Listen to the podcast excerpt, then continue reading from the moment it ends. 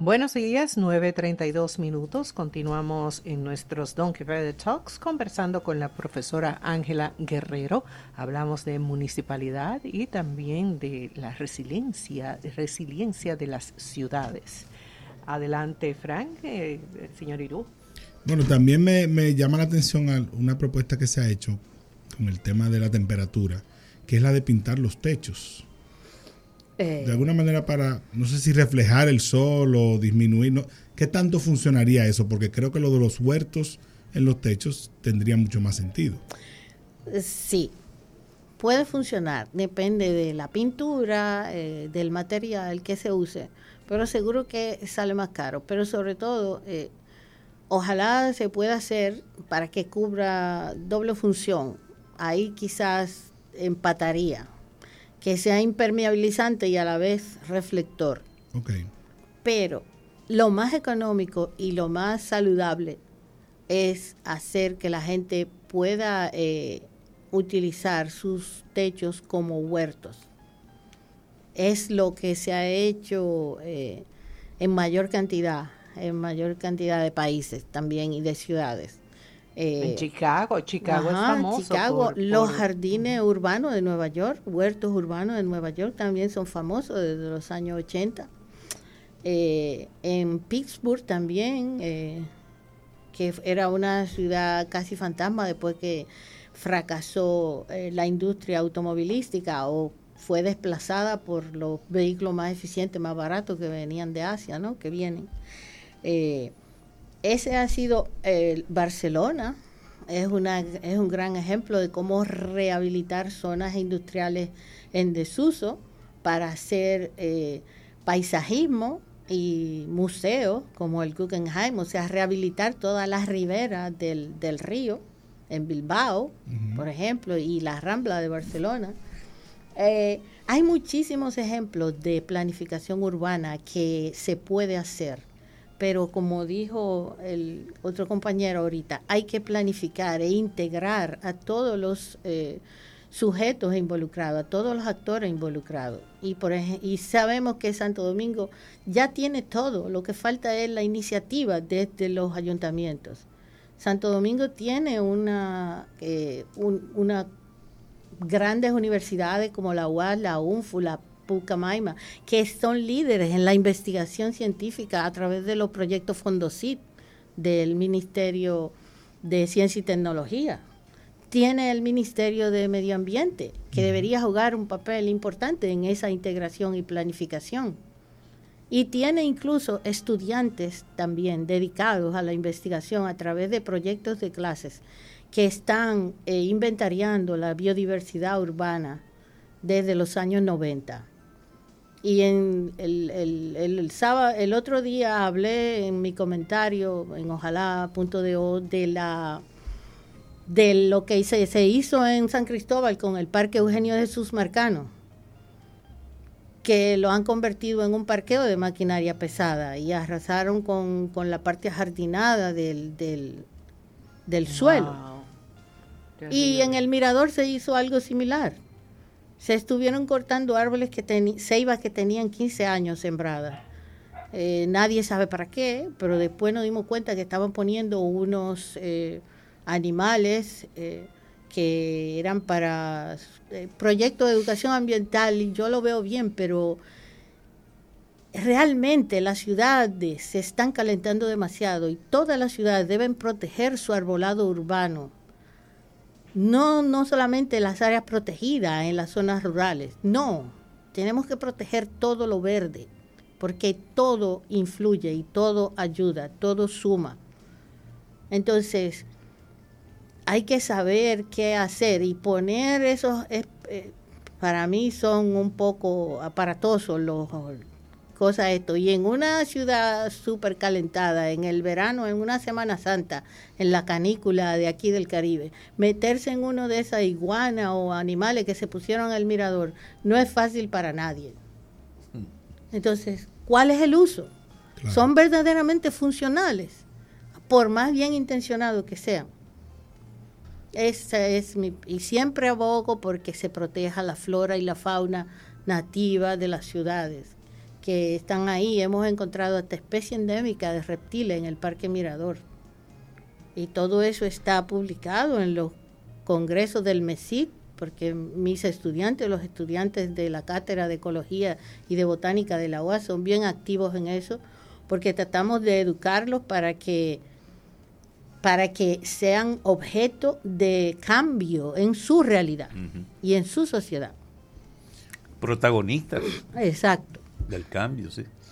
Eh, hacía una pregunta hace un rato a propósito de municipalidad y en este caso de la, la capital, el distrito. Y a propósito de las elecciones y de proyectos, por ejemplo, como el que ha presentado, que no me da ningún empacho decirlo, Domingo Contreras, uno de los candidatos a, la alcaldía del Distrito Nacional, que ha hablado sobre el, drenaje, el sistema de drenaje pluvial eh, para la capital, eh, que es, es un proyecto que él mismo dice que es viejo, que no está completado y que apenas hay dos dos túneles, quizá, digo yo, no de la magnitud necesaria, ¿verdad? Porque la cantidad de agua que sabe caer en la zona. No, el problema es ese, que en los dos últimos noviembre cayó en una tarde o en, y en, en el primero y en un día, en el segundo, toda el agua que caería en un mes o más. O sea, eso se llaman aguaceros extremos, se llaman lluvias extremas que es lo que está ocurriendo en el cambio climático. Los eventos que antes caían de manera separada, ahora pasan en, un, en una sola vez. Y a eso se llaman esas lluvias catastróficas. Pues por eso es, porque no da tiempo a absorber, y menos si la ciudad está llena de asfalto. Carlotti. Sí, eh, otra cosa que incluso en las noticias de hoy estamos leyendo cómo eh, más de 500 mil personas están eh, infectadas o han estado infectados con dengue en Brasil. Y es debido al cambio climático, no esperaban las lluvias que tuvieron, se acumuló el agua y obviamente se dio paso al, al criadero de mosquitos que dio esta esta cantidad de personas eh, infectadas con dengue. Es que, el dengue es un asunto de salubridad también. Es el cambio climático es algo serio. Yo escribí un comentario también sobre eso hace en diciembre. Eh, el cambio climático y el dengue. El dengue en todas las zonas tropicales se ha duplicado y triplicado los casos. Pues porque ha triplicado la población de mosquitos. Y todos recordamos lo que pasó aquí con los niños que aparecieron abandonados en un vertedero. ¿Mm? Que no, eh, o sea, el dengue aquí ha sido otro escándalo. Y es precisamente por eso, porque no se planifica. Se sabe que en este contexto de cambio climático, cada vez, todos los años están rompiendo récords de ser el más caliente. El 22, el 23, eh, desde el año 16. Entonces, tenemos que planificar a mejor y mantener una, unas áreas verdes saludables ayuda a que el agua se absorba y no se acumule. Pero sabemos ya que la ciudad de Santo Domingo, por sus zonas rocosas, recifal, se crean unas lagunitas en, la, en las piedras, las rocas calizas y el Parque Mirador y el Malecón son zonas de riesgo. Y esa población que vive en esa franja es de alto riesgo porque los mosquitos se crían en cualquier reservorio de agua limpia, los del dengue. Entonces, si ya se sabe eso, ¿por qué no se fumiga de manera preventiva en esas áreas? ¿Por qué no se eh, planifica el gasto de los recursos en, eso, con salud pública, con medio ambiente y con las instituciones eh, que tienen los expertos en mosquitos? Que están en la UAS y en el Museo de Historia Natural, por ejemplo, y en el servicio de malaria, que no sé cómo estará funcionando ahora. Eh, ahí es donde se, se trabaja con el dengue también. O sea, las herramientas están, lo que yo no veo es la voluntad y la decisión de convocar a todos los sectores y a todos los expertos para que se haga. De hecho, hay vacunas ya contra el dengue. ¿Mm? De hecho, hay aquí se resolvió, como yo dije en ese artículo, con la mosquita del Mediterráneo, que de hecho la, volvieron a dejar entrar por descuido y negligencia de los controles fitosanitarios, eh, se resolvió eh, liberando machos estériles. Eso también se está haciendo con el dengue. Liberan machos estériles de mosquitos que se aparean con las hembras y la generación siguiente no es viable. Eso se puede hacer. De hecho, en Honduras dijeron, lo anunciaron que iban a hacer eso. En Brasil se hizo. El primer experimento fue ahí en Brasil. Bill Gates lo está haciendo en Colombia también. Eh, también. En Medellín, creo. O sea, no es, no es ciencia aeroespacial. Una, eh, es planificación y decidir gastar el dinero en lo que hay que gastarlo. Profesora, hay a propósito de eso, de la falta de voluntad, quizá política, de visión, de, de querer hacer algunas cosas, un problema muy serio que se ha dejado crecer hasta niveles que ya va a ser, yo creo que una, una toda una odisea tomar una decisión sobre ello, es el hecho de que aquí hay grandes poblaciones encañadas. Eh, sí. que se conocen no porque sean cuencas del drenaje pluvial, sino porque son grandes poblaciones. Son cuencas hidrográficas de los sistemas de los ríos. Hay regulación, digamos que medioambiental en relación a los lugares de acuerdo a esa característica dónde se puede o no se puede claro que sí eso entra dentro de la planificación de la de las áreas de riesgo. Claro que sí eso está contemplado, pero otra vez no se, no se ejecutan. Y si se ejecutan, entonces los dejan, se mueven y luego los dejan que se vuelvan a establecer. A mí me parece que en ese sentido eh, la barquita fue más o menos exitoso. Incluso el sistema que se usó de depuración de las aguas es con fitorremediación, o sea, una bioremediación con plantas para depurar eh, una planta de tratamiento que funciona a base de plantas. Y eso fue muy interesante y yo creo que esa es una iniciativa que debía seguirse replicando en todas esas áreas eh, y que debe seguir trabajándose en eso. A mí me parece que eso fue algo que se hizo más o menos bien y que debió seguirse haciendo. Eh, pero sobre todo volviendo al drenaje pluvial de la ciudad, que para mí es uno de los mayores problemas de la ciudad, como se ha demostrado en los dos últimos noviembre. Eh, hay que trabajar mejor en eso. hacen falta más túneles, pero también hace falta una ciudad más verde, que sea más esponja para que absorba más agua que se traten mejor los, eh, los humedales que rodean la capital.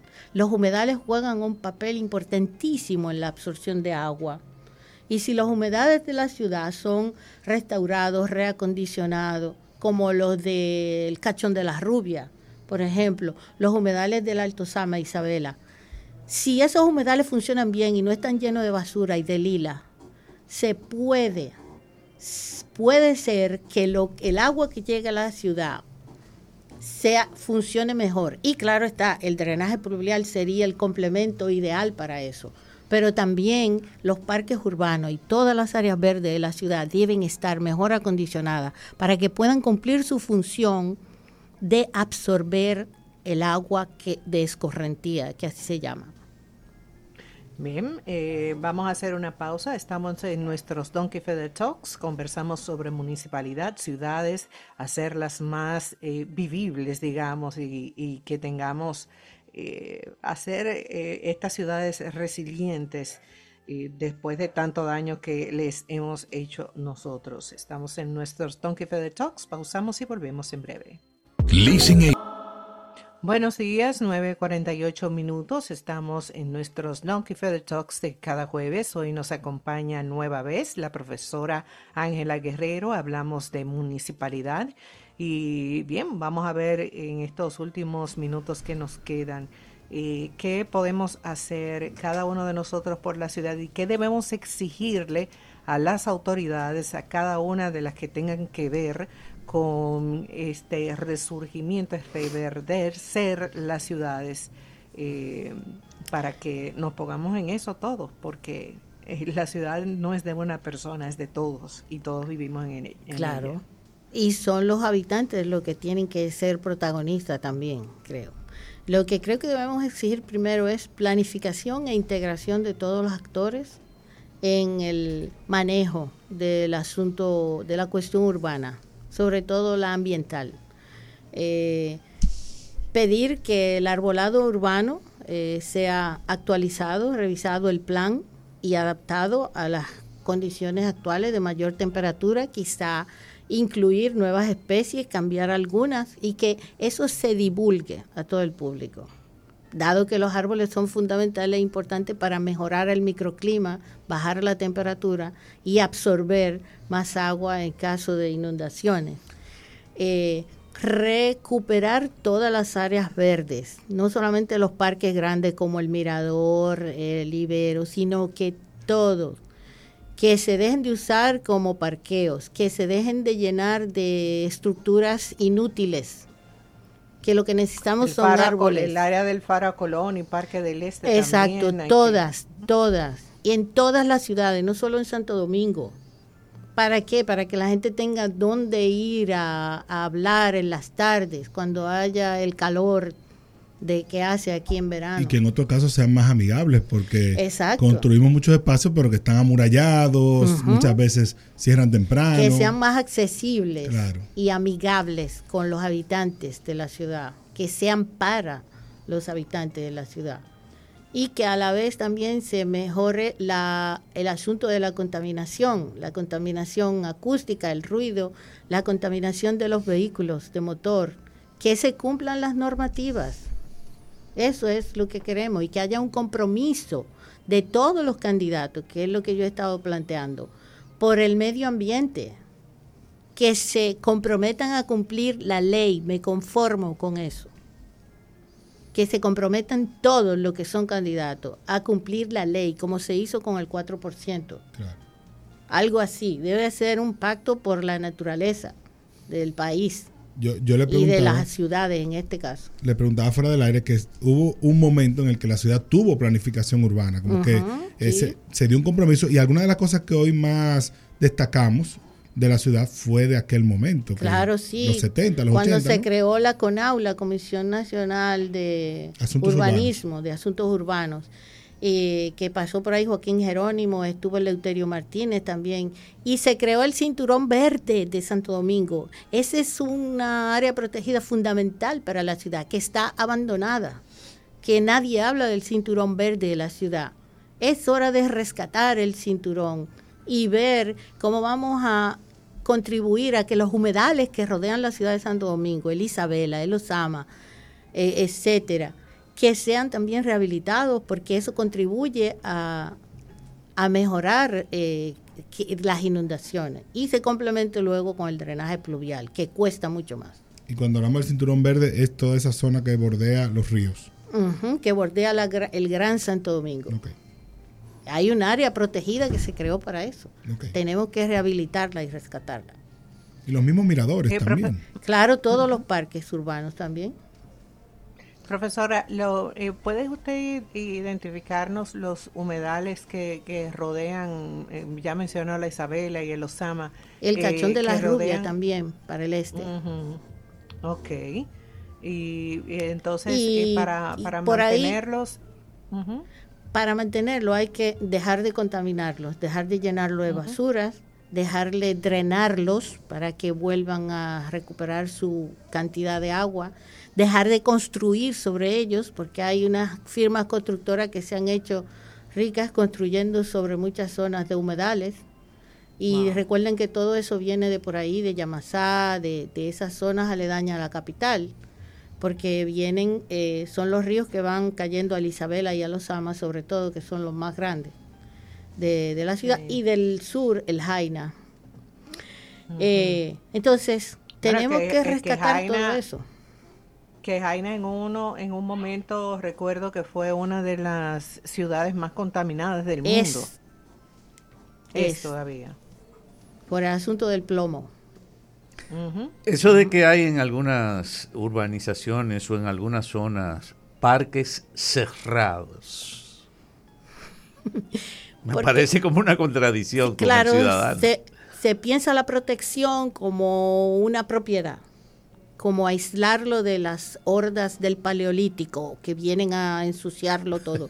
No, no, es que tenemos, es que tenemos que educar a la gente que eso es de ellos y que por lo tanto lo tienen que cuidar, porque ellos lo necesitan también. Y esa manía de poner una valla y una cerca a todo, tenemos que ir dejándola, porque tenemos que ganar en, en participación ciudadana. Y en algunas urbanizaciones entonces pasa que el área que al principio Ah, es área verde. Entonces ya ha pasado un tiempecito, como se cumplió con la norma al principio, entonces se, se, se ponen construye. un parqueo, ponen un taller, cualquier cosa. Yo sé porque en la urbanización... Hay una... Hay un caso eh, muy fuerte y, Karina Larrauri lo ha narrado varias veces en, en 12 y 2 de, de, un caso que hay en Isabel Villas, que hay un área de, de protección, que es una, un área protegida donde hay una persona que está decidida a, construir cosas y ha demandado a la mayoría de los habitantes de Sí, eso pasa, así es. Y, y, es eso, en no hay nadie que lo pare, o sea, ¿quién lo para? El ayuntamiento, porque, eso es eso es tarea de la, de la alcaldía de la ciudad, de la circunscripción a la que está eso, precisamente porque el gobierno central no se puede ocupar de todos los detalles geográficos del país. Para eso hay demarcaciones y circunscripciones. Y para eso hay competencia en diferentes niveles, precisamente. Eso es un caso común en casi todas las urbanizaciones que se han estado haciendo de 30 años para acá. Pues yo viví en una y se dejó una pequeña área verde al final, pero ahí se quiso montar un taller de mecánica, se quiso poner un qué yo qué, y siempre había uno que quería cogérselo porque porque yo entendía que si no había nada ahí, nada, o sea, si había una cuenta mata, eso no era de nadie. Eh, ¿Se entiende? Entonces no hay una conciencia de que la naturaleza también necesita su lugar y es para beneficio de nosotros. Profesora, de manera más general, eh, saliéndonos ya de lo, digamos que municipal, eh, una, una preocupación estratégica que había hace un tiempo y se estuvo trabajando con ello, es el de la reforestación del país. Hubo un momento alrededor de los años eh, del 90, eh, por cierto, que hubo eh, desde la conferencia mundial aquella de Río. Y necesitamos. Y, la, y el relanzamiento de en una la serie. COP, en la primera COP que participó el DCES, el, el fallecido ministro de Ambiente Orlando. Orlando él se comprometió a firmar, eh, firmó un documento que se hizo en esa COP, creo que fue la 26, eh, donde se comprometían a, a, detener la deforestación. La firmaron más de 100 países, naciones de los que participaron en esa COP. Pero eso lamentablemente se quedó ahí en la firma, porque es cierto, ahora más que nunca se necesita que se detenga la deforestación. Es el primer paso para favorecer el enfriamiento del planeta. Y esa reforestación aquí en el país. Y eso es válido para este país también. Aquí hubo demasiado incendio el año pasado.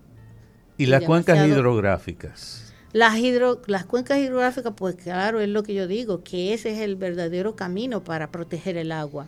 No hacer nuevas presas ni poner una ley que, le ponga precio a todo y que privatice el servicio. Tenemos que garantizar la producción y captación de agua y eso solamente lo pueden hacer las, las cuencas hidrográficas. Y deberíamos primero proteger, más. exacto, detener la deforestación, eso es lo primero en todas partes.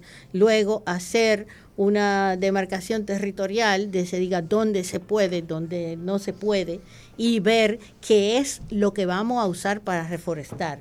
Que yo creo que esa parte se estuvo haciendo más o menos bien también.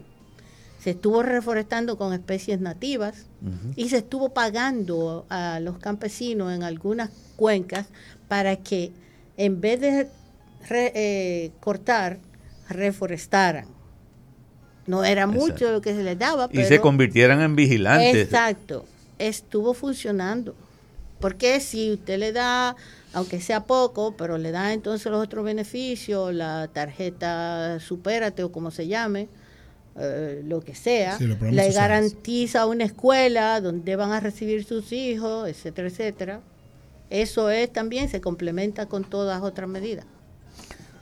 Bueno, muchas gracias. De todas maneras, han salido, han salido en claro varios temas que ya la comprometen a que vuelva con nosotros pronto. Cuando ustedes quieran, gracias. Siempre, siempre. Uno porque le da descansito, pero eh, tiene que venir más a menudo. Para mí es un placer. Gracias. Bueno, chicos, eh, gracias a ustedes, eh, Frank el señor Irujo, por, por supuesto a la profesora Ángela, Alami Benítez y muchas gracias a ustedes por la sintonía. Nos encontramos mañana nueva vez a partir de las 6.30 de la mañana por aquí, por el matutino de la 91. Bye bye. Claro, en claro estamos para ti. Te da la hora.